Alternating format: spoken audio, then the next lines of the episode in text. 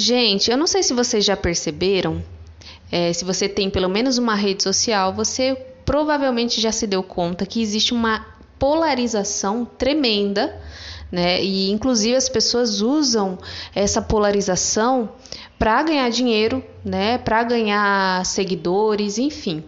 E uma coisa que eu percebo é que quanto mais neutro você está, né? Que hoje em dia as pessoas que têm uma visão mais neutra da realidade, elas são vistas como isentonas, né? Já fui chamada de isentona, gente. E quanto mais neutra, quanto mais neutro você é diante de alguma situação, diante de um político, enfim, mais você é apedrejado, entre aspas, né? Mais você é visto como alguém é, frouxo, alguém que não se posiciona, alguém que não tem opiniões fortes, menos você é valorizado nos grupos de amigos, na internet, enfim, né, gente? É, é pop, né? Vamos dizer assim, é pop você se posicionar hoje em dia porque você ganha ibope, né?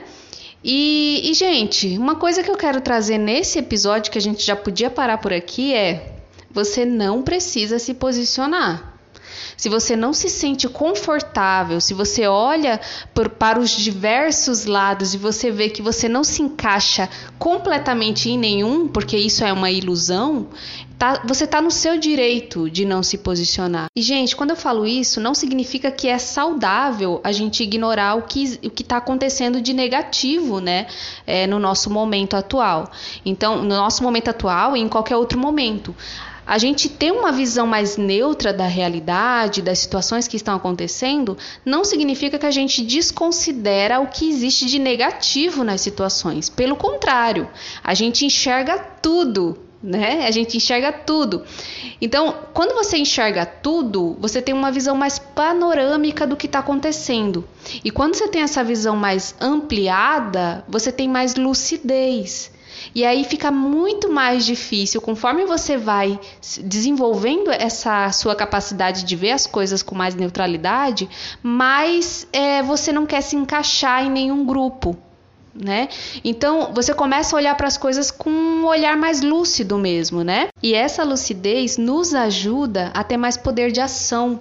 Porque quando a gente fica só na reclamação, só reclamando, só atacando, só brigando, a, além da gente estar tá emanando uma energia de que o planeta não precisa, de que o planeta já tem muito, né?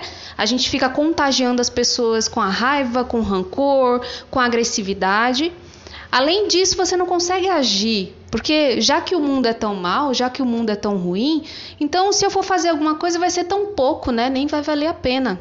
Muitas vezes a gente precisa passar pano para algumas coisas que aquele grupo faz e que a gente não concorda, mas a gente precisa baixar a cabeça, né? Porque afinal de contas a gente faz parte daquele grupo de pessoas que pensa daquela maneira, que defende fulano, enfim né?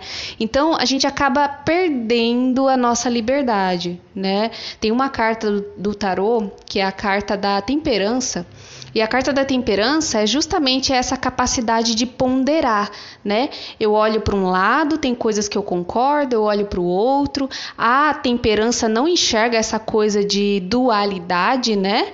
É, é isso ou aquilo, ou então você é isentão. Não, a temperança não enxerga isso, né? Dentro desse arquétipo dessa, dessa carta do tarô, ela não enxerga dualidade.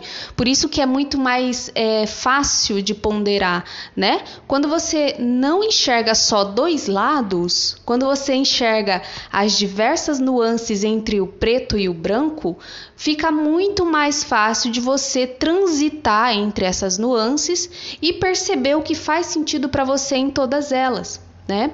Então, gente, essa é a mensagem do episódio de hoje. É uma coisa que é, é um insight, é uma, é uma reflexão que me veio depois de uma meditação. E eu acho bem bacana trazer essa reflexão, porque é algo que eu também vivo diariamente, né? As pessoas pedem que você se posicione, que você fale que você apoia fulano, que você desaprova ciclano, e muitas vezes essa, essa é, dualidade, essa polaridade intensa, né?